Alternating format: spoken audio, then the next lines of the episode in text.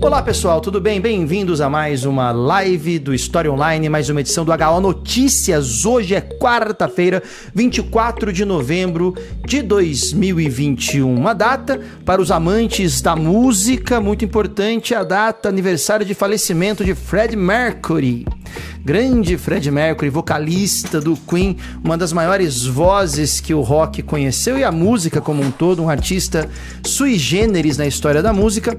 24 de novembro é o dia do seu passamento, do seu falecimento. A todos os fãs do Queen, sempre uma data importante também para quem gosta de música como um todo, né? Não dá para falar de música no século XX sem falar do Fred Mercury, né? Uma figuraça, então fica aí a citação. Meu nome é Rodolfo, eu falo aqui de São Paulo e lá de não, pelo ambiente aqui de São Paulo também. Aqui de São Paulo também. Daniel Pereira. Dani, boa tarde. Boa tarde, Rod. Sempre um prazer estar aqui contigo, meu caro. Boa tarde a todos vocês, todas vocês que vêm aqui nos acompanhar mais uma vez nessa nossa viagem pelas notícias da semana, alguns temas importantes que a gente vem trazendo para vocês. Sejam todos bem-vindos, todas bem-vindas.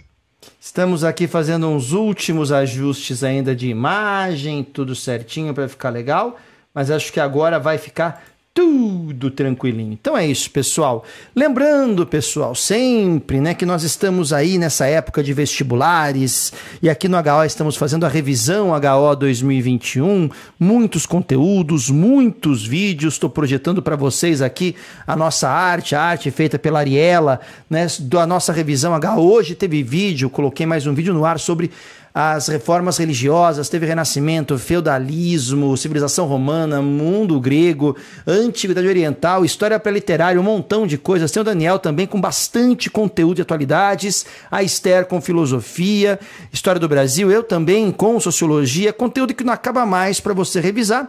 E teremos novidades, até o final da semana anunciaremos as novidades da revisão HO 2021. Mas já pedimos para vocês, se inscreva no canal, ative o sininho de notificações, é muito importante pra gente. E deixa o like, né? Como eu tenho dito nos meus vídeos, né? Deixa o like aí para ajudar o HO a navegar nesta turbulenta onda do algoritmo do YouTube que nos surpreende, às vezes positivamente, às vezes nem tanto, mas que tem o impacto de um tsunami na vida do criador de conteúdo que não né, se rende a certas questões, né, Daniel? é difícil, é difícil, mas a gente mantém, né, Rods? A gente vai aqui e ali fazendo uma pequena mudança ou outra, mas vamos na insistência de manter as características do nosso canal, não é não, irmão? Vamos na insistência, sempre. E Dani, conta pra gente aí como é que tá também a Orelo. Para quem gosta, gente, de podcast, para quem prefere ouvir aí né, as notícias, para quem quer fazer a faxina. A gente fala de fazer a faxina porque a gente faz a faxina ouvindo o podcast, viu, gente? Para quem gosta aí, né, de ouvir no deslocamento, vem conhecer a Aurelo. A Aurelo é uma plataforma brasileira de podcasts e tem muita coisa do História Online lá. Rodolfo está subindo um curso de História Geral para vestibulares, tem também conteúdo do Dani News, conteúdo aqui das nossas lives que a gente transporta para lá e tem conteúdo exclusivo. A Aurela é muito bacana e se você ouve qualquer produtor de conteúdo, não é só do HO não, aqui a gente pede em nome de todos. Né? Se você gosta de ouvir podcast, ouve pela Aurelo, que a Aurelo efetivamente colabora com os produtores. A Aurelo remunera os produtores mesmo do conteúdo gratuito, diferente de outras plataformas, tem umas famosas aí. A Aurelo, além de brasileira, é nossa, Brazuca, Tupiniquim, ainda colabora com a produção. Então, para que né, qualquer conteúdo que você vá, ouvir, se você puder, baixa o app da Aurelo, ouve pelo Aurelo, que é muito melhor, né, Rods? Pra hum, gente que produz nossa. conteúdo faz toda a diferença. Né? Toda a diferença. Não se enganem pelas cores, apesar do logotipo verde, ah, aquilo não ajuda os nossos produtores nacionais. Às hum. vezes um, um fundinho de tela bege aí, né, o seu Aurelo, aí, ó, ajuda muito mais, tá bom? Então fica aí a dica para vocês. Mas feito isso, vamos lá. Muito bem-vindo a todos os membros novos do Clube do HO. Obrigado, Leandro. Hugo França falando que é a primeira vez ele aqui uh, no HO Notícias Notícias. Mandem da onde vocês estão nos assistindo. Mandem no chat da onde vocês estão nos assistindo, de qual parte desse Brasilzão. Temos a Isa, a Flavia, a Juana, eh, a Beatriz, o Fábio, o Tarles. Muito bom tê-los aqui. Então, por favor, né? Manda aí da onde vocês falam. Se de São Paulo, Rio Grande do Sul, Santa Catarina, Paraná, Ceará, Sergipe, é, da onde você estiver, Amazonas, Acre, de repente você está vendo a gente de fora né, do país aí, em outras paragens. Fala pra gente, é sempre legal poder conversar com vocês e saber da onde vocês estão falando, tá bom? Pessoal, a gente está retomando, ó, São Luís do Maranhão, grande São Luís, linda São Luís, enfim, davam Macaparana de Pernambuco, Hugo, que legal!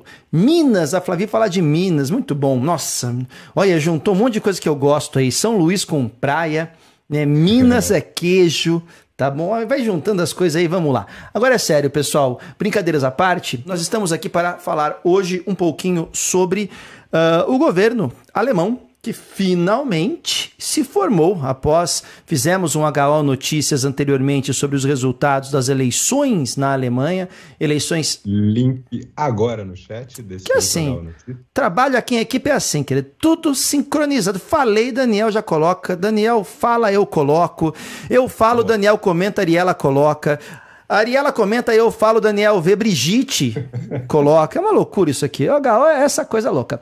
Mas voltando então. Então o link está aí. Nós falamos anteriormente sobre as características da eleição na Alemanha. Comentamos, é uma eleição muito particular. A composição do parlamento alemão é bem complexa tem critérios que costumam apresentar uma variação no número de assentos no parlamento, então isso traz um tempero especial às eleições alemãs. Temos ali também vários partidos, existe ali uma pulverização também de algumas uh, tendências políticas, um espectro político que vai da esquerda à direita, passando pelo centro, e tem liberal, e tem social-democrata, e tem Partido Verde, e tem partido que não deveria existir. Tem um monte de coisa lá que é interessante, né, Daniel? Tem até partido que não deveria existir, né, Dani? De certa forma aí, né? Ah, ah meu Deus. Então é isso, né? Acho que o Daniel foi perfeito no seu comentário, no seu desabafo, né? No af com demudo no final. Muito bom, Daniel, muito boa colocação. Mas enfim, né?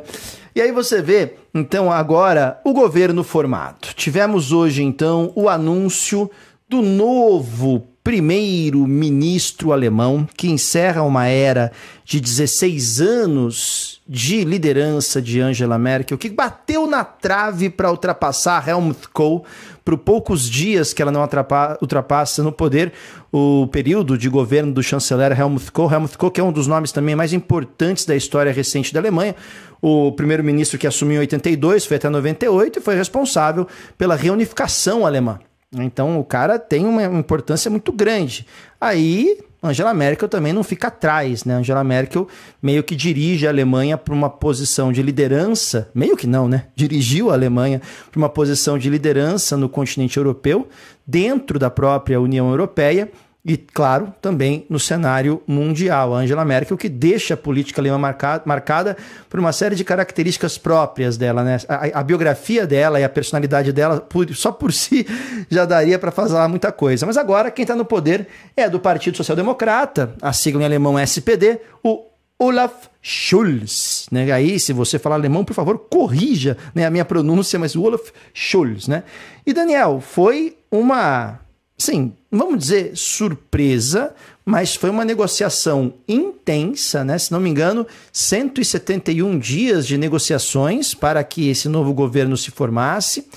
E nós comentamos no, no Dani News, desculpa, Dani News, no HO Notícias passado, como era a composição política da Alemanha e que num parlamentarismo, quando um partido não consegue sozinho 50% dos votos mais um voto para indicar o chanceler, o equivalente ao primeiro-ministro, é necessário formar coalizões, coligações. E quando se formam coligações na política, ah, o ato de se coligar significa ceder? Então, obviamente que há intensas negociações entre os três partidos. O Daniel vai comentar um pouquinho dos três partidos que formaram essa coligação para que Olaf Scholz fosse nomeado chanceler.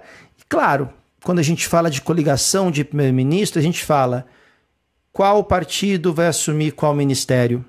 Quais são os interesses de cada partido nesse fatiamento do governo? Isso é política, né? Assim que se faz política. Então, lá na Alemanha também rola tudo isso. E nós temos essa coligação, que eles estão chamando de coligação semáforo, devido às cores dos partidos, né? Os sociais-democratas com a cor vermelha, os liberais com a cor amarela e os verdes com a cor verde, né? Então eles estão chamando de coligação semáforo. Eles têm visões bem distintas em muitos pontos, mas acho que uma coisa é interessante. No documento, enorme, acho que de 177 páginas que eles gigantesco, gigantesco né? Que eles divulgaram. Em alemão, né? 170 páginas em alemão. Que não é para qualquer um, né? Quem que vai ler isso? Um alemão. Então você tem que ter ali uma. A, a, a, a, gente percebe ali alguns pontos interessantes. Só falando por cima, né? Os desafios que a Alemanha tem pela frente, a gente pode colocar em três pontos principais, né? O, a descarbonização da economia, isso é um desafio muito grande. Aí você pensa a relevância que terá aí no governo a área destinada ao meio ambiente, o quanto de verba essa área vai receber num processo de descarbonização da economia. A questão, obviamente, da pandemia, e aí vai ter uma, ter uma curiosidade que nenhum dos três partidos queria pegar o Ministério da Saúde. Nenhum dos três partidos queria pegar a pasta da saúde porque a Alemanha está enfrentando seríssimos problemas na condução da luta contra a pandemia né, de Covid-19. Então é interessante, né? Todo mundo queria a pasta do meio ambiente. Porque descarbonizar, né, chance? Aí pasta da saúde. Essa aí é para pegar para você. Nem, não, você é melhor do que eu, toca essa aí, né? E tem um outro ponto que é interessante, que é a discussão da segurança social, da segurança social é, das garantias aos cidadãos alemães, principalmente aqueles que apresentam uma condição de maior vulnerabilidade. Então, um documento muito interessante que, apesar das diferenças dos três partidos, aponta ali também algumas convergências. Bom, Dani, vou deixar aqui já o primeiro slide, então, projetado. É, e para a gente começar a falar um pouquinho sobre isso, sobre esses partidos e sobre essa coligação, depois dessa breve introdução que eu fiz aqui. Gente, esse é um slide que mostra quais são os partidos que conseguiram uh, representação parlamentar. Na aula, na, na, aula, você falou de Dani News, eu tô falando de... é, gente, isso aqui, gente, tá assim, tá? A gente tá batendo fora do boom. Daqui a pouco eu vou me apresentar como Rodolfo, Rodolfo como Daniel, vocês não Não que já tá? não tenha acontecido de eu me apresentar como Daniel. Já aconteceu, a gente troca às vezes. Vamos lá, tá? Aqui você tem um slide que a gente usou na última live, essa cujo link foi aí né, para o chat, que foi quando saíram os resultados. Então, essa é a composição, essas são as porcentagens e esses são os partidos, porque nem todo partido consegue chegar ao parlamento, tem cláusulas de barreira. Tá? O número de cadeiras, como o Rodolfo bem lembrou agora no começo, é super variável. O Rodolfo trabalhou muito detalhadamente isso na outra live, fez uma análise muito bacana mostrando como isso funciona, um sistema que não tem um número fechado de cadeiras, porque você tem que manter a representatividade ao mesmo tempo, se um partido ocupa um certo espaço a mais em porcentagem, tem que distribuir a porcentagem para os outros. Isso a gente convida vocês a ver na live anterior. O link está aí para vocês. E esses são os principais, os partidos que conseguiram chegar, então, à representação parlamentar. Sairia daqui o novo governo. Então você tem aqui o Partido Social Democrata que ganhou. Mas comentamos também, o Rodolfo chamou muita atenção para isso na outra live. Ganhou, mas podia não levar, né, Rods? Porque dentro do parlamentarismo, se você ganha, mas não com maioria, de repente você tem mais votos, mas não forma governo, não né? Forma, Isso é, é uma, uma, vitória de pirro, né? Você está gastando todos os seus recursos ali para eleição e não, não leva, né?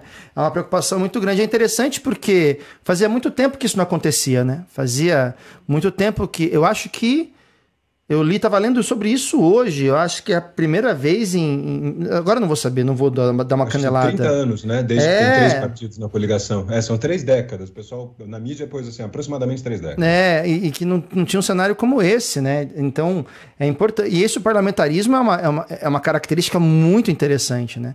Que é o prolongamento das eleições após o resultado final por conta da necessidade da composição. Ao mesmo tempo que muita gente pode achar isso ruim, poxa, mas então pode chegar a absurdos como a Bélgica, que ficou acho que um ano, né? Até mais, um né? Ano. Um ano, né? Sem governo formado, né? É um absurdo, isso pode trazer problemas. Ao mesmo tempo, é uma estratégia, uma característica, perdão, que evita um certo monopólio por este ou aquele partido. Se não evita, pelo menos traz uma maior possibilidade da necessidade de diálogo político. Né? Tudo na política tem prós e contras. Então, um dos contras desse sistema é que você pode ficar um tempão sem governo formado. Isso traz uma série de consequências ruins para o país, obviamente. Mas, por outro lado, você está sempre forçando os países, os países, olha, os partidos, a manter boas relações entre si porque de repente você pode precisar desse partido daqui a pouco. Se você faz uma ruptura absoluta, fica muito difícil convencer o eleitor que vocês estão de fato fazendo uma aliança, né? Isso fere até a legitimidade daquela aliança. Então eu acho essa característica interessante, Daniel. Tem bônus e tem ônus, né? Pode trazer aí sempre uma necessidade maior de diálogo político, né? Perfeito. E aí a gente tem exatamente isso, porque quando a gente tava, a gente fez essa análise, gente, quando a primeira live, quando saiu o resultado, o resultado é esse que vocês têm na tela. O partido da Merkel seria o segundo, tá? Essa coligação, né, CDU-CSU, que é a, a centro-direita cristã considerada conservadora, centro-direita, tem que tomar um cuidado aqui, tá? Os verdes são colocados como esquerda, o SPD que o Rodolfo definiu agora há pouco, centro-esquerda. Aí tem o FDP, segure, segure a quinta série que existe em você, que é o Partido Liberal Econômico. O AFD, que é a extrema-direita.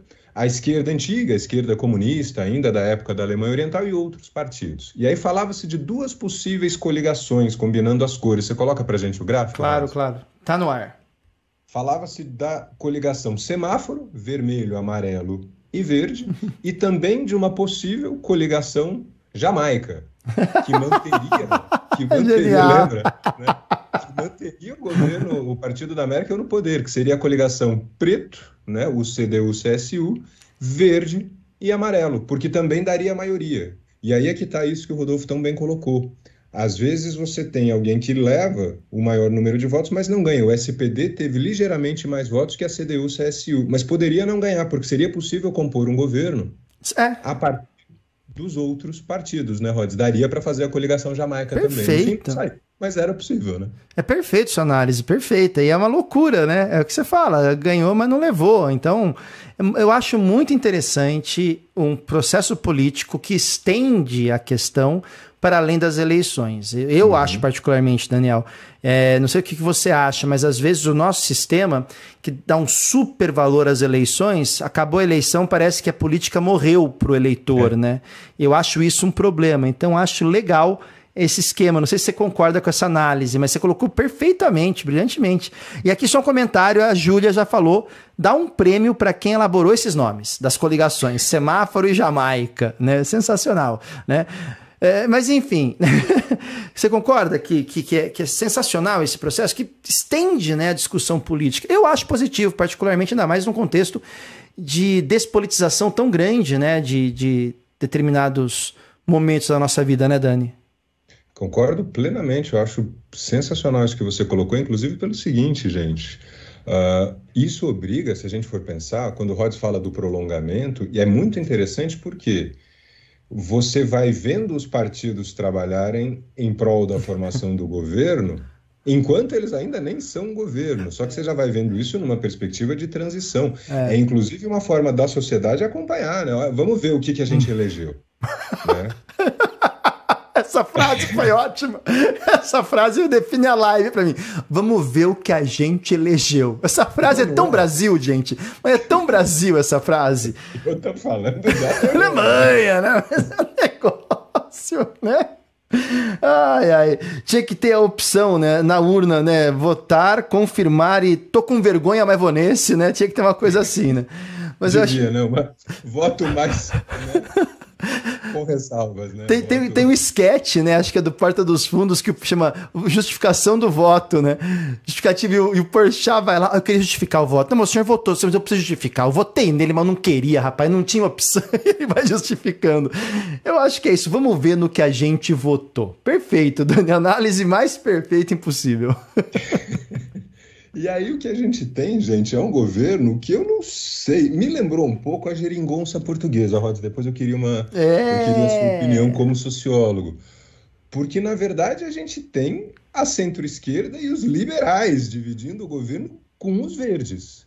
Ficou um negócio, o tal semáforo, gente, é centro-esquerda direita liberal, não a extrema direita, direita liberal, e os verdes no meio, com a segunda maior votação, que é o que a gente tem no nosso próximo slide aí, que é como ficou esse governo. Então é... agora nós temos um governo que une tendências que geralmente não estão juntas, né, Rods? Há quem diga, inclusive, foi, uma, uma foi também uma manobra para tirar o, CD, o CSU, né, para apagar o, né, superar a fase Angela Merkel, mas criou-se aí um governo no mínimo interessante. Geringonça, gente, é o nome que os portugueses, muito bem humoradamente, aliás, deram para algo semelhante que aconteceu em Portugal. Que foi um governo de. que, que você olhava assim e falava. Hum? Não funciona, não deve funcionar isso aí. É, e deu certo. É. Para o espanto de muita gente, deu certo. Então, o que temos é a coligação semáforo. O SPD, os verdes e o FDP, que é a direita né, liberal, unidos. E o FDP assume a finança. A finança está nas mãos do FDP. Né? É, é, é, muito difícil de manter a seriedade com essas siglas. Gente, não pensem que um dia a quinta série vai sair de vocês. Não, não. não. Ela, ela, ela, tem uma permanência, uma, uma, longa duração, assim, que é um negócio impressionante. Ah, é, uma, é, é duração de uma vida, não tenha dúvida. É. E aí tem umas questões interessantíssimas que eu quero muito ouvir o senhor Rodolfo, suas opiniões, irmão. Cara. Olha... É, não, é o que você falou. A questão da geringonça portuguesa, né? Eu tava ouvindo hoje de manhã, né? Fui sair para fazer minha corridinha matinal, né, Dani? Junto com as galinhas, né? Tava ouvindo um podcast sobre a proposta proposta que está sendo feita. Tá bom. Não, pior que eu falo galinha, mas tem uma rua aqui perto de casa que tem um monte de galinha da Angola, bicho. É um barato. É um barato. No meio, no meio de São Paulo, você vê umas galinhas da Angola correndo, você fala assim, nossa senhora. Mas voltando então, né? A geringonça, é um dos elementos fundamentais para que uma coligação como essa funcione é o espírito público, né? o que a gente chama Sim. de espírito republicano. A ideia de que, apesar de diferenças é, evidentes na visão de mundo, até em valores sobre o que a sociedade deve seguir, existe um valor superior que é a condução do Estado de forma republicana que está acima dessas disputas. Se isso, de certa forma, for executado, é possível. Agora eu fico pensando o seguinte: quando a gente fala dos liberais, a gente fala de uma visão econômica de desregulamentação. Uhum. Esse é o primeiro ponto. Aí você vê que o FDP está assumindo as finanças. Muito bem. Os liberais vão bater no quê? Os liberais vão bater na desregulamentação. Isso é meio óbvio para mim, senão não se chama liberal, põe outro nome.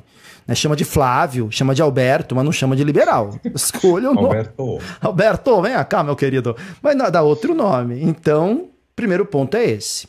Mas se você está pensando em descarbonizar a economia, esse é um processo que exigirá um, uma forte ação do Estado através de criação de uma série de leis que vão, obviamente, se portar como regras, como regulamentação.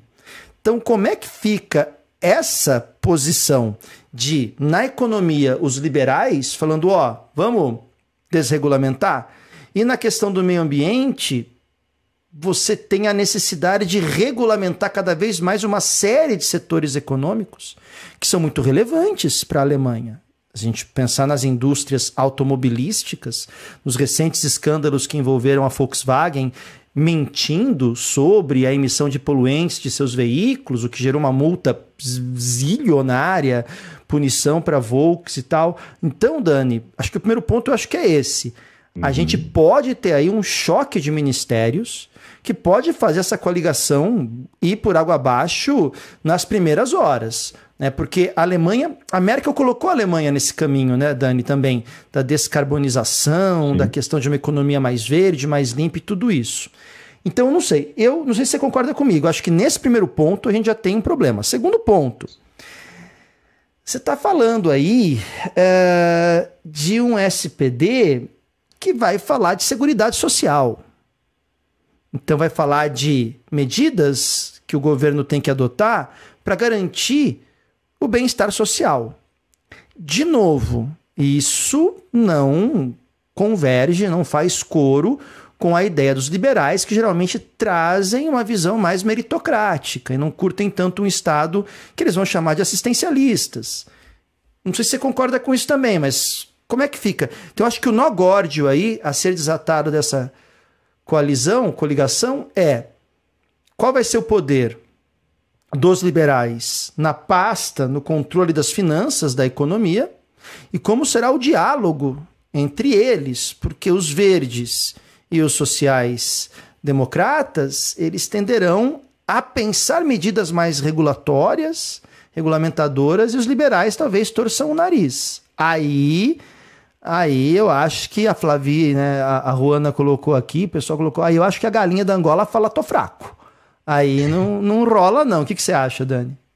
Eu acho que vai ser um dos grandes desafios ver como é que isso se faz, né? fazer isso funcionar. Tem a experiência portuguesa, a geringonça ficou famosa por isso, né? mas eu concordo contigo plenamente no sentido de que não vai ser fácil, inclusive porque né, para você ter um partido como o SPD, com uma pauta de centro-esquerda e programas sociais e cortes de gastos né, no visão do FDP, vai ficar bem complicado de casar. Eu quero ver qual vai ser a química, como é que eles vão dançar essa dança aí, né, para conseguir contemplar essas duas questões. Porque aí, pessoal, se qualquer um desses partidos, dos três, abandona a coalizão, o governo cai. E cai não é no golpe, tá? Isso é o parlamentarismo. Se você perde o apoio da maioria, tem, tem uma série de instrumentos previstos em lei, mas se você deixa de ter a maioria, você pode ter uma série de questões, mesmo antes de eleições. As eleições compõem um parlamento que escolhe o governo né, quem vai ser o primeiro-ministro, mas no meio do caminho pode dar outros, outros sobressaltos também. Vai ser muito interessante de observar. Agora, tem um outro ponto, e aí eu acho que Brasília tem razões demais para se preocupar, que é essa questão dos verdes. Os verdes assumiram Exato. agricultura, tudo bem, meio ambiente, óbvio, foi criado um ministério uhum. chamado Economia e Mudanças Climáticas e os verdes assumiram as relações externas. Olha o recado. A gente está vindo de uma Alemanha que acabou de passar por enchentes históricas. Quem vai tocar a política externa alemã, a maior economia da União Europeia, são os verdes. Peraí, peraí. Relações externas plus meio ambiente plus agricultura? Né? E aí, como é que fica um país que conseguiu, e o fato é público, mentir na COP26 sobre os dados de desmatamento? Porque, assim, gente, não é só a Alemanha, já seria complicado ser só a Alemanha, mas a Alemanha, junto com a França, o eixo Paris-Berlim, é o que toca a União Europeia como bloco. Aí, Rodolfo, o que, você acha? Aí já começou, né? Já começou. A Alemanha falando que não vai comprar soja e carne de área desmatada. Ponto. E, aí? e a gente tem aqui avião despejando agrotóxico para acelerar desmatamento. Olha o que a Europa, olha o que a Alemanha está dizendo para o é. mundo. A nossa política externa é verde. Exato, e aí entra aquela questão, né? É, é, vamos esperar que aquela famosa frase é economia estúpido soe o mais rápido possível nos ouvidos do agronegócio brasileiro, né? Porque é, vai ser um prejuízo muito grande se a União Europeia toma essa decisão, porque, de novo, né, Dani, isso acaba influenciando outros setores. O atual governo teve lá agora mais uma vez, né, nos Emirados Árabes, tal, falando que os Emirados Árabes importam muita carne do Brasil. É verdade, é verdade. Se não me engano, posso estar enganado, mas é em Dubai que a Sadia, que a, acho que a Sadia, a Marfrig JBS tem escritórios e um deles é, é em Dubai, o escritório que regulamenta todas as vendas externas, internacionais, né? Uhum. Parece que na Arábia Saudita até tem uma brincadeirinha, né? Que o nome Sadia, o pessoal sadiar, o pessoal faz brincadeira com saúde, tudo isso. É verdade. Mas assim, em termos de mercados robustos, mercados que podem apresentar uma estabilidade, um consumo estável, a Europa não pode ser deixada de lado, assim como a China não pode ser deixada de lado e assim por diante, né? Então, Dani, eu penso que essa junção, relações externas, economia e mudanças climáticas. Isso é um ministério só. Os caras criaram um Ministério de Economia e Mudanças Climáticas, separado do Ministério das Finanças, da Economia. Olha que loucura. Exato. Meio ambiente e agricultura. Hum, porque acontece o quê? Vamos pensar, Dani, ver se eu estou errado. Paridade. Quando você pensa em comércio internacional, você tem que pensar em paridade. Então, se eu, Alemanha, produzo também, obviamente, uma economia agropecuária, tenho que produzir seguindo tais ou quais restrições, e o Brasil não segue, temos uma disparidade de condições produtivas que pode justificar, pode levar a Alemanha a justificar tomar medidas protetivas, protecionistas, numa OMC, falando: olha, não está em paridade. Uhum. Porque eu tenho que arcar com custos, com isso, com investimentos, para o meu produtor se vê muito mais uh, uh, uh, punido, entre aspas, né, inicialmente, porque custa caro instalar tudo isso. É necessário, claro, ninguém está falando. Mas é capitalismo, gente. E aí? E aí vem o Brasil e fala, ah, vou desmatar mesmo, e pá, pá, pá, é mais barato produzir assim e tal. A Alemanha vira e fala: não, cara, tá sem paridade, e sem paridade não tem essa. Eu vou levantar barreiras aqui que garantem uma, uma a tentativa de igualar as condições. Né, Daniel? Acho que você acha que pode passar por aí também? Eu estou falando muita besteira. Você que manja mais as relações externas do que eu. Não, eu acho que você está coberto de razão, Rods. Concordo demais com a sua análise. E tem mais um ponto que aqui é paralelo, não é o foco da live, mas que é importante. Né? A Alemanha é um dos pilares da União Europeia, o outro é a França. Tudo bem que em breve tem eleições na França também, mas por enquanto quem está na França é Emmanuel Macron que é sabidamente, ou né, não é sabidamente, um fã do nosso governo. É um desafeto, é um desafeto. É, bom. é um belo desafeto do nosso atual governo, tanto que, num gesto que sim foi uma provocação, recebeu o ex-presidente Lula com honras de Estado. Chefe de Estado. Uma visita em que, em que o ex-presidente não representava politicamente o Brasil. É claro que isso aí também não foi à toa. É recado, recado muito é bem recado. dado. Né? Um recado muito bem dado. E agora a Alemanha coloca as relações exteriores, tudo isso, todos esses. E esses não são todos os ministérios dos verdes, tá, gente? Aqui a gente destacou né, os mais impactantes em termos geopolíticos. E, rapaz, o negócio vai, a, como se diz, né? A chapa tá quente, o negócio vai complicar. Vai complicar. É, tem os desafios é. e compromissos, a nova onda da pandemia, a questão da Ucrânia, Belarus e imigração, modernizar a economia, transição verde, energia renovável, ampliar ferrovias. Ampliar ferrovia é um desafio. Uhum. Porque envolve muito, muita, muita produção de carbono, de pegada de carbono, né? Aí, putz, é, e é um desafio porque todo mundo achando que a solução é energia elétrica, né? Mas como é que você produz essa energia elétrica? Tá vendo um é. artigo, tá vendo um artigo hoje sobre o impacto da energia eólica no desmatamento da Amazônia. Sim. Né? Eu me lembro, Dani, quando você e eu éramos jovens mancebos, quando eu ainda tinha cabelos pretos, né, uh, aprendíamos que energia eólica não tem impacto ambiental, né? E hoje não existe produção de energia sem impacto ambiental, né, tal. Não estou aqui defendendo o carvão, né? Tá, tá, difícil hoje em dia, né? Você fala uma coisa, entendeu? mas você entendeu o que eu quis dizer. Então, eu acho que as projeções não são positivas, né? Ano que vem é ano de eleições no Brasil. Vamos ver. A gente não sabe 2022 as projeções econômicas para o Brasil não são positivas. Quem está falando isso não é nenhum comunista de plantão. São inúmeros órgãos financeiros que analisam o mercado, bancos de investimento. Não acho que bancos de investimento façam parte do projeto de transformação do globo em comunismo, né? Não sei, posso estar enganado, mas de repente, né? Então, falando, olha, tá ruim, a economia não vai bem. A gente vai precisar muito da questão exportação. A gente é uma economia que precisa exportar esses produtos.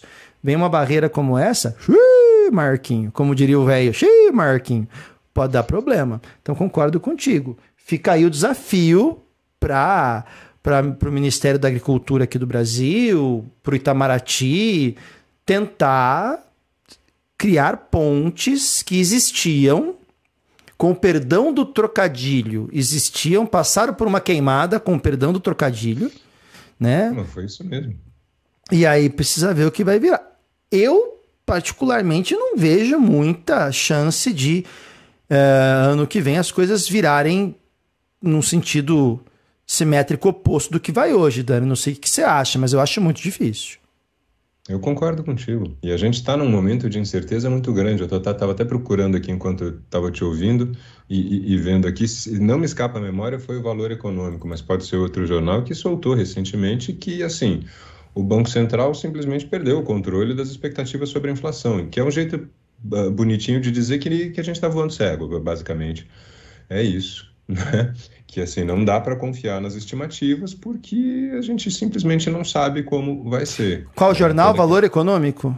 Eu tenho quase certeza, porque eu me lembro tá. da memória visual, passou pelo meu feed hoje, mas né, a notícia é dessa semana, assim, que o Banco Central perdeu o controle das, estima das expectativas estimativas da inflação, porque no fundo, do jeito que está, né, não dá para saber o que vai ser. E ano eleitoral, gente, é complicado, ainda mais porque aí começa um monte de gastos, um monte de coisas. Já está começando, né?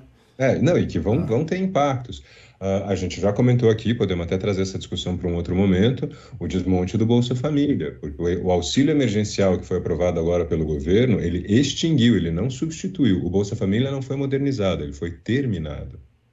Este auxílio emergencial atual tem prazo para acabar, é dezembro do ano que vem.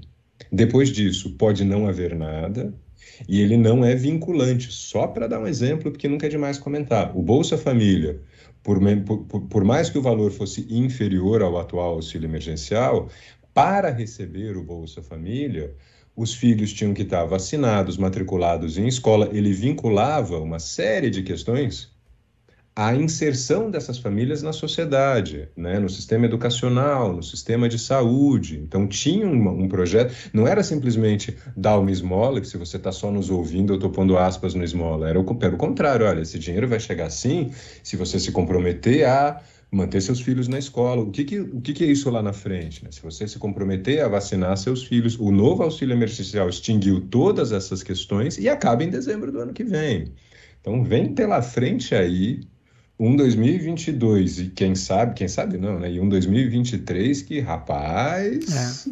não vai ser fácil. E agora com essa, né? Com esse recado que o governo alemão dá, foi o valor mesmo, Hugo? Obrigado. Me lembro de ter visto a notícia, mas a gente vê tanta coisa Nossa. durante o dia, é, a gente se perde. Então foi no valor econômico mesmo. Obrigado, Hugo. Fica aqui a confirmação. A gente vai ter uma virada complicada aí, né, Rods? E um 2022 Nossa. pauleira, você não acha, não? Pauleira. É, primeiro porque a gente não sabe o caminho é, da pandemia na Europa. Eu estava lendo um artigo também esses dias falando da situação do Brasil, que por incrível que pareça, talvez tenhamos criado uma situação positiva, porque acho que foi a nossa segunda onda que foi devastadora, né? Foi a segunda, Sim. né? Uh, e foi nela que começa, começa o ciclo vacinal. Então, houve uma combinação de tipos de imunização, né, por contágio e por vacinação, tal, que está colocando o Brasil numa situação melhor nesse cenário. Realmente estamos apresentando números muito positivos em relação à pandemia, apesar de não ter acabado. É, não estou defendendo nenhum tipo de medida governamental, mas mostrando, olha, o Brasil, isso seria algo fundamental para o Brasil, por exemplo. Mas, ao mesmo tempo, você tem uma Europa que a Alemanha é, a Europa inteira voltando a levantar restrições. Se a Europa volta a levantar restrições, a gente tem impactos na economia aqui. A gente tem impactos em setores da economia, passando por turismo, tudo. Enfim, vamos lá. Então a gente não sabe o que vai ser. E se a coisa pega forte na, na Europa, principalmente na França e na Alemanha, que são duas economias, como o Daniel colocou, né, sustentáculos dessa União Europeia, e aí? Como é que fica? A gente tem uma Europa em condições frágeis, isso remete a problemas na nossa economia. O problema, Daniel, acho que passa, e agora saindo um pouquinho do governo alemão, mas tem a ver. O problema é que nós falamos há muito tempo aqui no HO uma frase que não é nossa, uma frase que todo mundo que estuda relações internacionais sabe disso. País, governos não têm amigos, governos hum. têm interesses. Amigo é coisa de relação pessoal. País não é pessoa, país é instituição. Países não têm amigos, países têm interesses. E esse é o problema de você pautar uma política externa em relações afetivas, de interesses muitas vezes não republicanos, e agora a fatura chegou. É, é, é, é a brincadeira do cartão de crédito. Você vai gastando desenfreadamente. Você vai ter grana para pagar a fatura quando chegar? Então a Márcia falou que acha que essa frase é do Raymond Aron, do Raymond Aron ou Raymond Aron, depende se você é francês ou americano aí, né, Márcia? Obrigado, Márcia. É, eu acho que é do Paz e Guerra entre as Nações, mas é, é né? É chute. É chute, né? Para não dar canelada, mas a Márcia trouxe aqui também deve ser. E essa frase é sensacional, né? Então, esse é um ponto. E agora o que acontece? Se você pautou suas relações externas em amizades e não em interesses, essa mudança do governo na Alemanha, e quem me garante que algo semelhante não pode acontecer numa França? É. Quem me garante que essa vitória na Alemanha não pode ter algum impacto? A gente pensa muito que a política, não, mas a política é francesa não tem nada a ver com a Alemanha, não é bem assim. Né, as, as, as relações, ainda mais numa União Europeia, as coisas vão surgindo, né, vão, vão, vão, vão se espalhando, vão se difundindo. Já pensou? É uma França também dá uma guinada nesse cenário? Como é que fica? É, vai ser. A gente tem ainda né, perfeita a sua análise, Rhodes, concordo, nosso em gênero, número grau, e vem por aí ainda muito mar bravo antes da gente ter é. um, né, um mínimo de paz. Essa da Alemanha hoje é um sinal importantíssimo, né? espero que ele chegue nos ouvidos que precisam ouvi-lo. é, né? Então, sei lá, algoritmo é um problema. Mas vamos lá, né? A Júlia colocou. A Júlia colocou aqui, parando para pensar, estamos no final do ano, não falta tema para Dan News Notícias. Não falta, não falta. Não falta. Né? E hoje eu estava dando uma aula, Daniel, sobre crise do feudalismo, né? uma revisão que eu estava dando, crise do feudalismo. E estava falando sobre a fome, né? Aí um aluno, cara, me fez uma pergunta que eu achei tão importante, eu queria trazer aqui para a Gal Notícias para a gente começar a fechar a nossa conversa. Dani, ele falou assim, professor, dá para definir fome? E eu entendi a pergunta dele, porque tá falando da fome como conceito econômico, né? Sim, sim. E aí eu falei, olha, eu vou fazer uma definição minha aqui, né? Eu falei, fome é a manifestação social mais evidente de crise econômica e desigualdade. É. A fome é a manifestação mais evidente, portanto empírica, de crise econômica que gera desemprego, gera concentração de renda, gera perda de poder aquisitivo, que se reflete, obviamente, em um agravamento das clivagens sociais, das desigualdades sociais, e que se aparece na fome. Quando a fome aparece, é sinal que o problema está muito grave. Eu diria que a fome, ela é, quando ela começa a aparecer de maneira assim, é, é, é impossível de ser escamoteada. Então, se você mora num país que de repente uma parte da população começa a ir atrás de osso para se alimentar, e assim no caminhão de lixo, né? No caminhão de lixo, você começa a ter a fome. Então, a fome é a faceta mais evidente de uma crise econômica e também de um agravamento da desigualdade da clivagem social. E por que eu estou colocando isso? Né? Porque esse é um cenário que é presente hoje no Brasil, neste final de ano. Uh, não há sinais de reversão desse cenário, e isso a gente sabe. Tem impacto, sim, na hora do voto.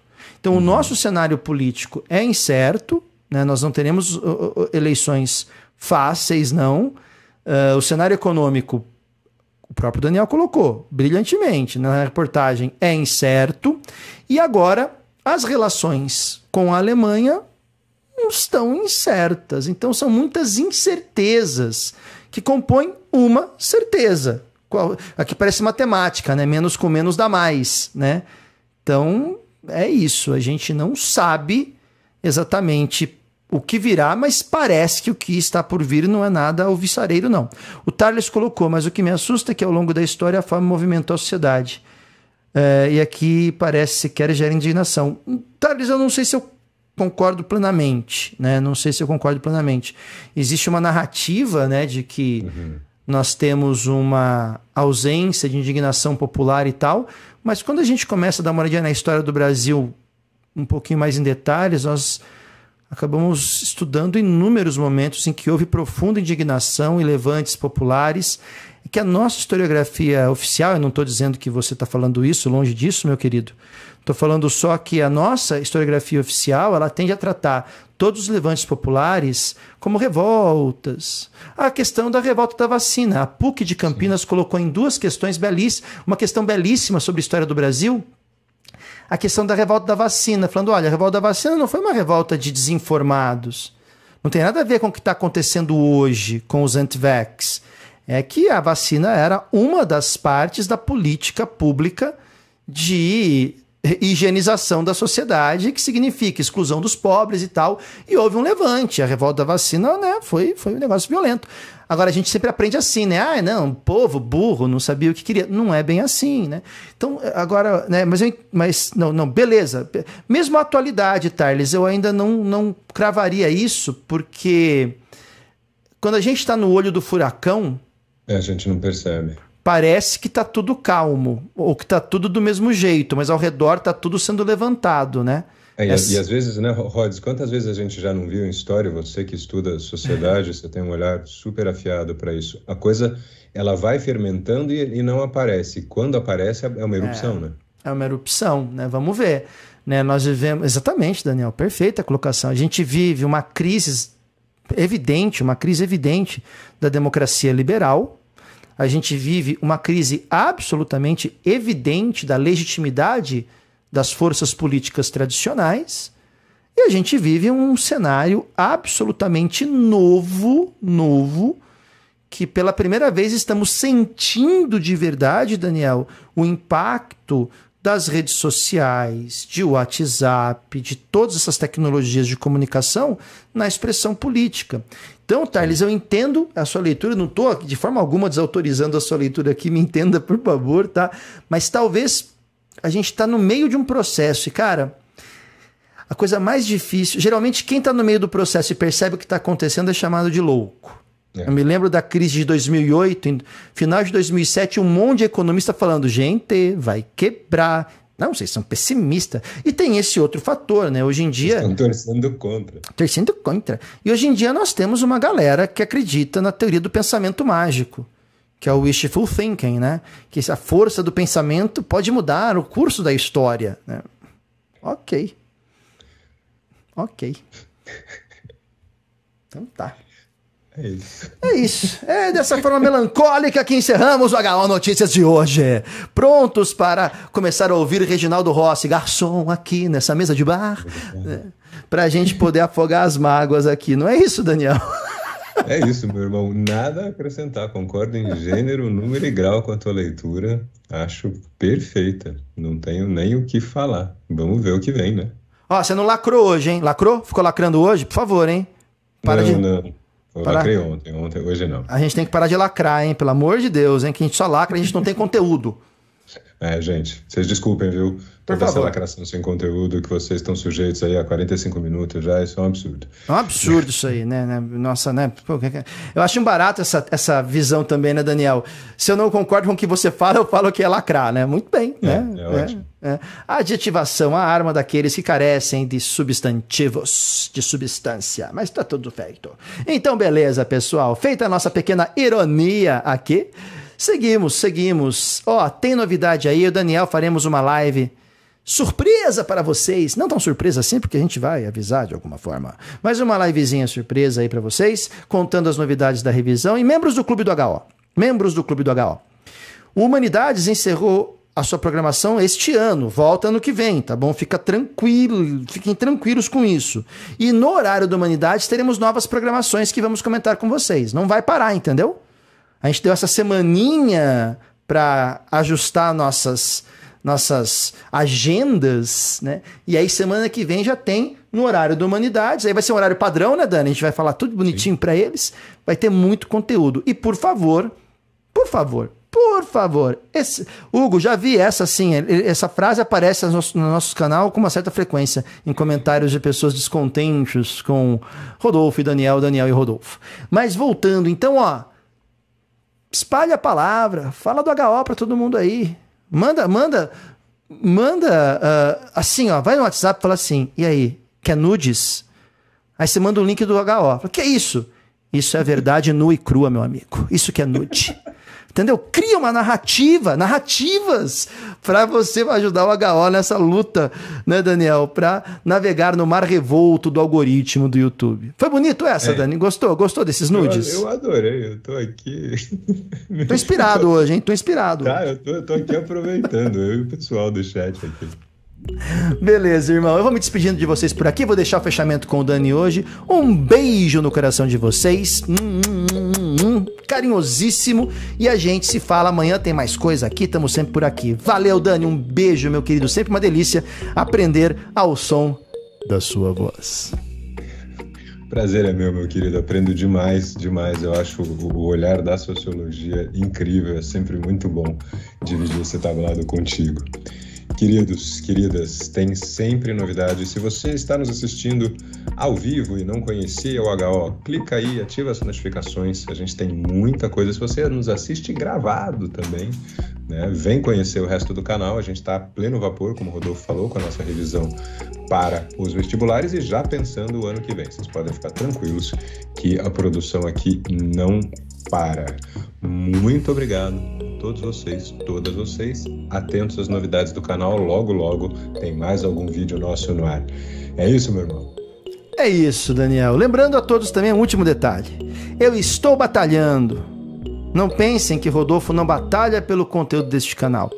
Eu quero convencer o Daniel a gravar uma série Atualidades ASMR.